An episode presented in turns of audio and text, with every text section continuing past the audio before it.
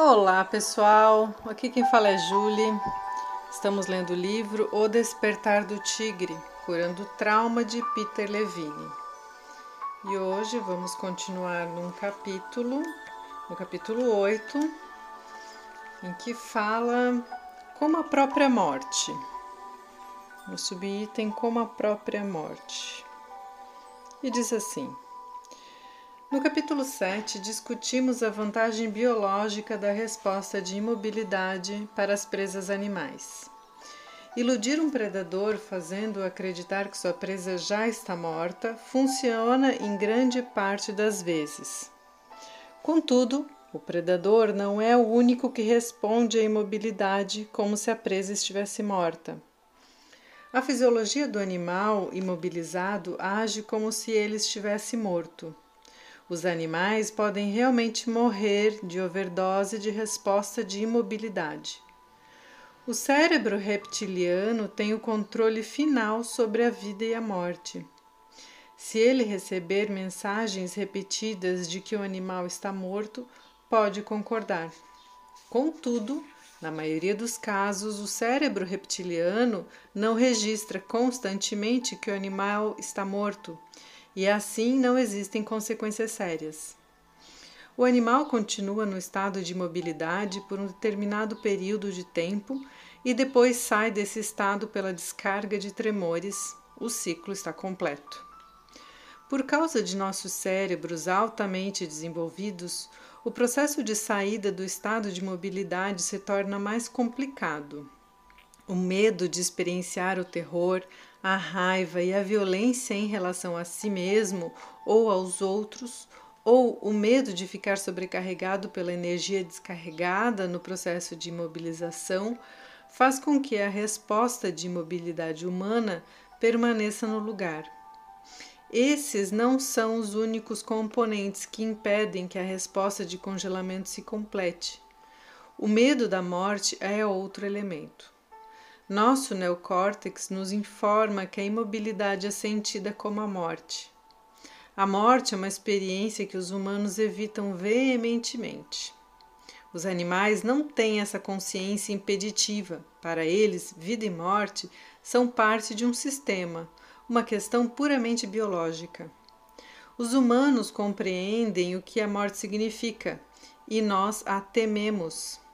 Nós evitamos a morte mesmo em nossos sonhos.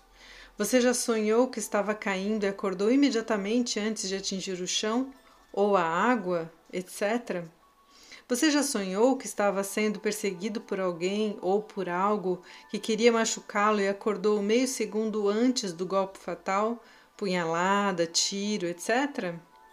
O fato de a resposta de imobilidade se parecer com a morte é ainda outra razão pela qual os humanos são incapazes de permanecer com a senso-percepção por um tempo suficientemente longo para que ela chegue ao seu término natural.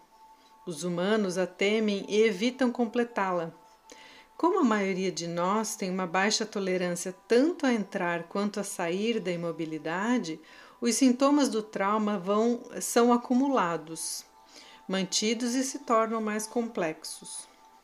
Se nos permitíssemos experienciar a sensação de estar congelado, similar à morte, e se ao mesmo tempo desassociássemos o medo que a acompanha, seríamos capazes de passar pela imobilidade. Infelizmente, essas não são experiências que aceitem uma atitude de cerrar os dentes e aguentar firme. O organismo segue as pistas referentes ao perigo presentes em sua experiência interna tão prontamente quanto as que vêm do exterior. À medida que a resposta de congelamento se transforma em terror, em raiva ou em uma experiência de morte, respondemos emocionalmente, do mesmo modo como fizemos quando o fato aconteceu. O caminho para fora da imobilidade é experienciá-la gradualmente, com segurança relativa pela senso-percepção. Lembre-se, o tempo necessário para passar pela imobilidade é relativamente curto, embora possa parecer interminavelmente longo.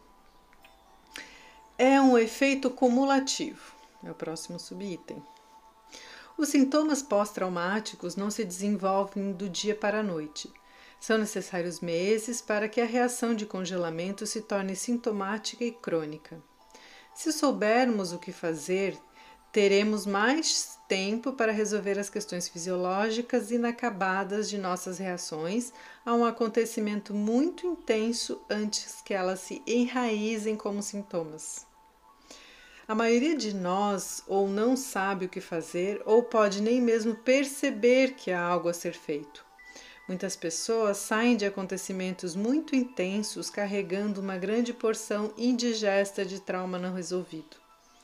No nível fisiológico, cada experiência de congelamento e recongelamento que, a se que segue é idêntica à experiência original, mas com uma diferença importante.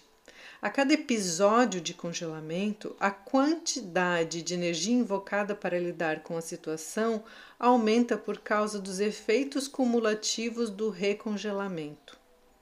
A nova energia necessita da formação de mais sintomas.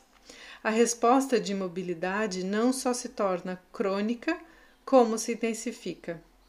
À medida que a energia congela, congelada se acumula, o mesmo ocorre com os sintomas que estão tentando desesperadamente contê-la. Como a biologia se transforma em patologia. Nosso organismo se mantém em funcionamento mesmo se grandes áreas do nosso neocórtex forem destruídas cirurgicamente ou por acidente. Contudo, um minúsculo corte no cérebro reptiliano ou em qualquer das estruturas associadas a ele, pode alterar profundamente os padrões de comportamento animal ou humano. Um desequilíbrio extremo será refletido em padrões alterados de sono, atividade, agressão, alimentação e sexualidade. Experimentos de laboratório mostram que alguns animais se tornam completamente imóveis ou então excessivamente hiperativos. Eles podem comer demais ou de menos até o ponto de morrer, ou não beberem água voluntariamente.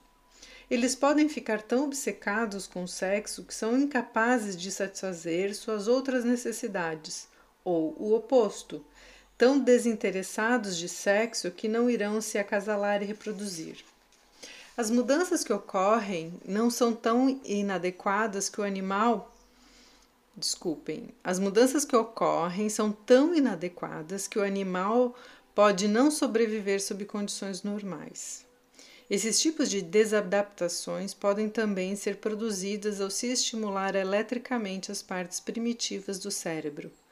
Elas também são produzidas, embora não necessariamente no mesmo grau, pelo estresse pós-traumático. Com relação ao trauma, pode-se pensar na patologia como representando o uso inadequado de qualquer atividade fisiológica, comportamental, emocional ou mental, que deveria auxiliar o sistema nervoso a regular sua energia ativada. A patologia, isto é, os sintomas, se torna, num certo sentido, a válvula de segurança do organismo. Essa válvula permite a saída de pressão suficiente para fazer com que o sistema continue funcionando. Além de sua função de sobrevivência e do efeito analgésico, a resposta de imobilidade também é uma parte chave da queda do circuito do sistema nervoso. Sem ela, o ser humano não poderia sobreviver à intensa ativação de uma situação séria e inescapável sem se arriscar a uma sobrecarga energética. É claro que, mesmo os sintomas que se desenvolvem a partir da resposta de congelamento podem ser considerados com apreciação e gratidão se você levar em conta o que poderia ocorrer caso o sistema não tivesse essa válvula de segurança. Na patologia, o organismo irá acionar a sensopercepção para experienciar qualquer pensamento, sentimento ou comportamento que possa ser usado em seu esforço de manter bloqueada a energia mobilizada para a sobrevivência. As funções reguladas pelo cérebro reptiliano, como comer, dormir, copular e exercitar-se de modo geral, são um terreno amplo e fértil para que os sintomas se enraizem. Anorexia, insônia, promiscuidade, hiperatividade maníaca são apenas alguns dos sintomas que podem ocorrer quando as funções naturais do organismo se tornam desreguladas. E assim finalizamos o capítulo 8, como a biologia se transforma em patologia, né, a partir desse congelamento. E aqui no finalzinho ele vem falando dos, de como a gente pode perceber que temos talvez algo, um trauma, né, cristalizado. Claro que nem toda anorexia, insônia ou promiscuidade seja decorrente de um trauma, né?